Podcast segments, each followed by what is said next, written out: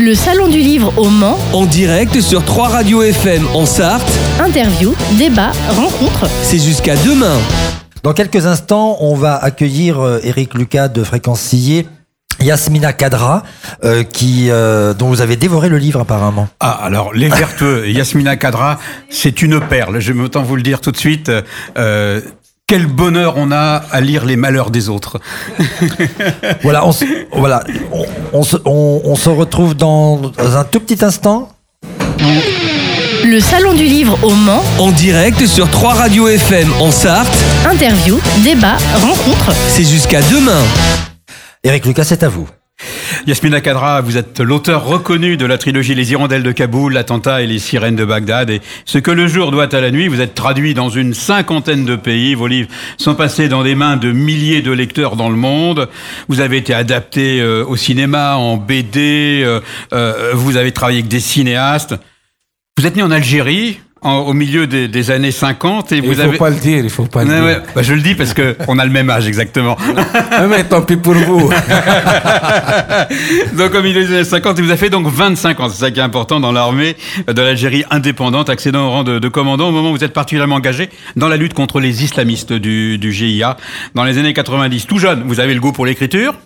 Euh, vous avez créé le personnage du commissaire Loeb et sorti de l'armée, vous redevenez l'auteur dont on vient seulement déflorer rapidement le, le parcours. Vous êtes édité depuis 1998, mais c'est sous le pseudonyme 1984, 1984. Et en France 84 aussi 96. 96. Et, et vous écrivez donc sous le pseudonyme de Yasmina Kadra. Vous êtes inspiré des prénoms de votre épouse. Et c'est aussi un hommage aux femmes. C'est aussi une audace de par vos racines qui vous amène à porter un, un nom de femme. Vous venez de publier chez Miel et Barreau Les Vertueux. Et j'avoue être entré, pour ma part, tout de suite dans l'univers de, de ce roman, sentant tout de suite qu'on va être dans, dans la fresque, voir la saga. Sinon, je- j'ose le dire, un road trip à, à- à l'algérienne. Est-ce que ces mots vous conviendraient ou pas? Non, pas pour celui-là. Peut-être pour euh, le sel de tous les oublis, oui, mais pas pour celui-là. Alors vous évoquez l'Algérie de l'époque coloniale à travers euh, l'histoire de, de Yacine.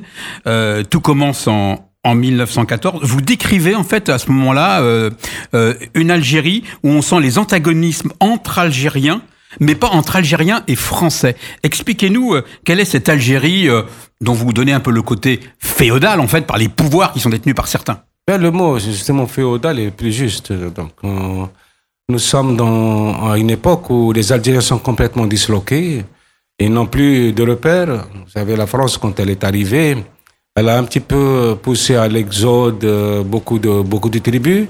Et quand on est déraciné, on est peut-être livré à tous les vents contraires de l'histoire.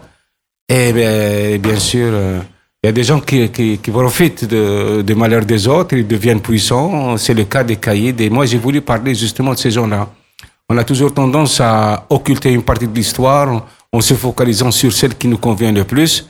Mais euh, revenir un petit peu euh, à ce qu'ont subi les Algériens par les Algériens, ça, ça donne à réfléchir. C'est une approche qui, nous, Français, nous interroge absolument. Non, qui- qui- intéresse surtout les Algériens. Et les Algériens, bien Ouais, évidemment, c'est ouais. leur histoire. C'est notre histoire, ouais. Alors, vous, moi, je trouve qu'on est un petit peu dans un univers. Alors, vous allez me dire, attention, là, là, il en met des couches. Hein. Jean, Jean Hugo ou Dumas, c'est-à-dire, il y a, y a le bien, les bons, les gentils, les, les démunis, les soumis, et puis il y a le mal, les riches, les puissants, les, les méprisants.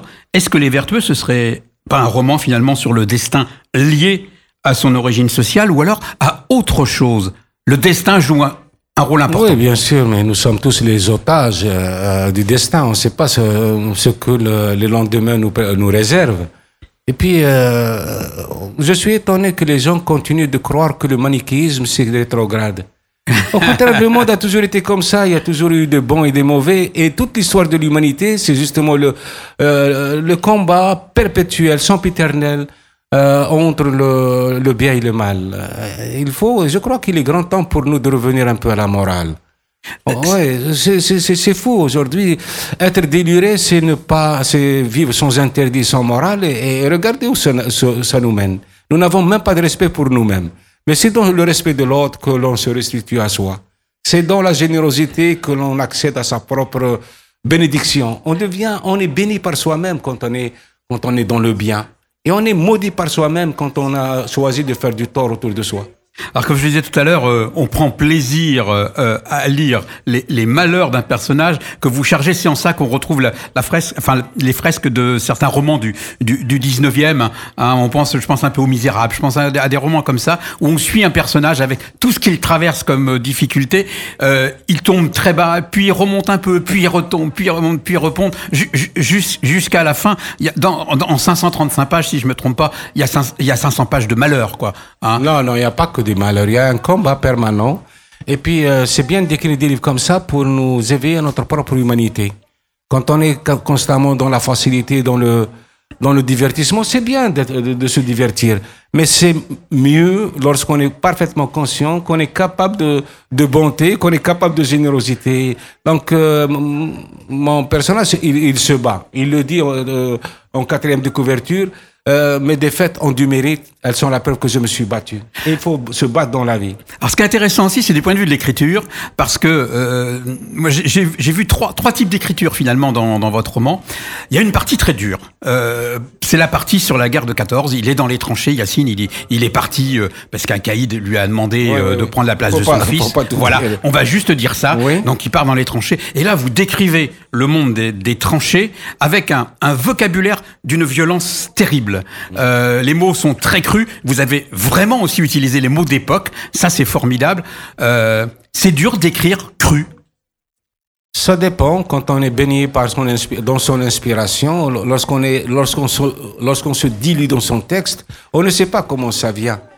Moi, je suis un auteur qui, qui change de style de livre en livre. Je ne veux pas que la même, euh, que des histoires différentes soient portées par les mêmes paroles. Euh, J'essaie de m'améliorer et de prouver que cette langue qui est la langue française, elle est magnifique et elle est totalement hospitalière.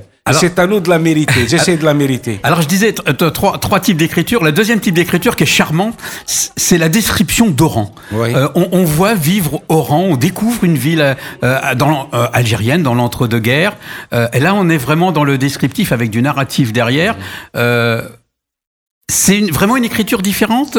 Vous avez cette conscience d'une écriture différente à ce moment-là? Moi, j'écris en fonction des ambiances.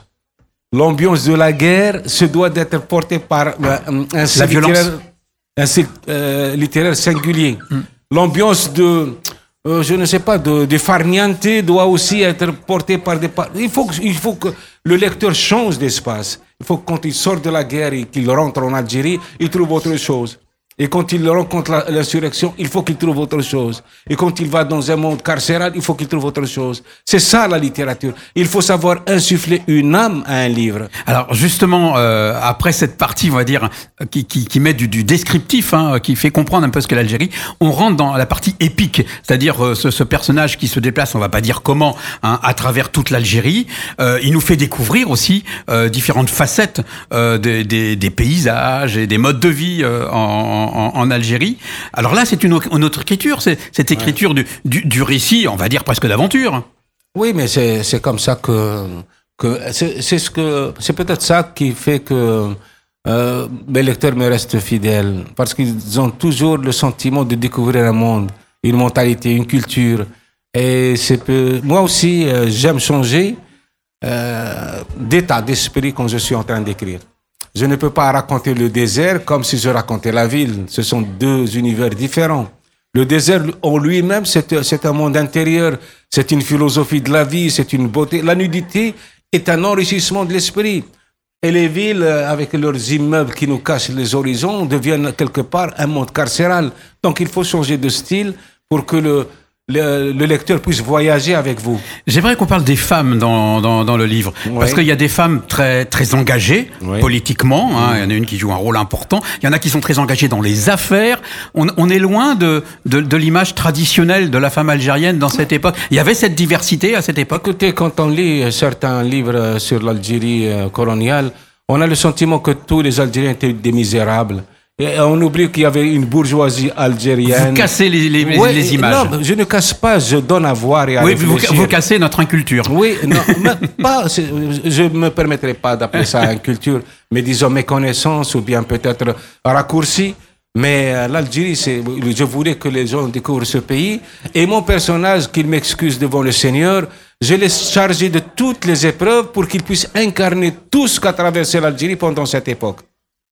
Et donc on va jusque, à- on s'arrête en fait euh, à l'époque de la deuxième guerre. hein. donc on, on voit pas la période euh, de la décolonisation. Ce n'est pas du ça qui m'intéressait, Et, et ouais. c'est en ça que ce livre est effectivement intéressant, Ouais. euh, très intéressant pour nous, en dehors évidemment de l'aspect de l'aspect romanesque. Vous vous intéressez particulièrement à la condition des femmes euh, en dans, le dans le monde arabo-musulman. si le monde va mal, c'est parce que la femme n'a jamais été respectée. J'aimerais vous poser une question liée à l'actualité. Oui. Aujourd'hui, comment vous ressentez la situation euh, en, Afghanistan avec euh, le retour des talibans et les manifestations qu'il y a aujourd'hui en Iran? Ben, j'étais, euh, moi-même, j'étais dans une colère, mais incroyable. J'avais écrit Les Hirondelles de Kaboul en 2022. Voilà. 20 ans plus tard, euh, en 2002, 20 ans plus tard, on revient à la case départ. Et d'ailleurs, tous mes éditeurs à l'étranger m'ont demandé une préface. D'ailleurs, les nouvelles, la, la réédition de, des Hirondelles en- a, a maintenant une préface dans laquelle je m'indigne. Et je, je reproche surtout à l'Occident de n'avoir pas su gérer euh, cette histoire parce qu'ils pensent que la démocratie, leur démocratie peut peut peut soir à n'importe quelle quelle culture alors qu'il faut d'abord construire la culture revenir à la culture pour espérer accéder à la démocratie. Les Vertueux, c'est le titre que vous avez choisi, livre Oui. dédié aussi à votre mère. Pourquoi Les Vertueux en une phrase? Ben, je ne sais pas, c'est parce que c'est un titre qui me parle, il y a beaucoup de vertueux, et je veux croire que l'humanité se porte à merveille malgré, malgré la dégénérescence par endroits. Merci euh, Yasmina moi, Kadra. Euh, Découvrez donc vraiment les, les Vertueux aux éditions euh, Mialet Barreau. C'est un véritable bonheur de lire euh, ce livre, comme je vous le disais, sur le malheur du, du héros. Il y a un souffle qui rappelle un peu les grandes fraises, comme je le disais tout à l'heure, de nos grands auteurs du 19e. J'ai pas honte de le dire, je vous le dis vraiment.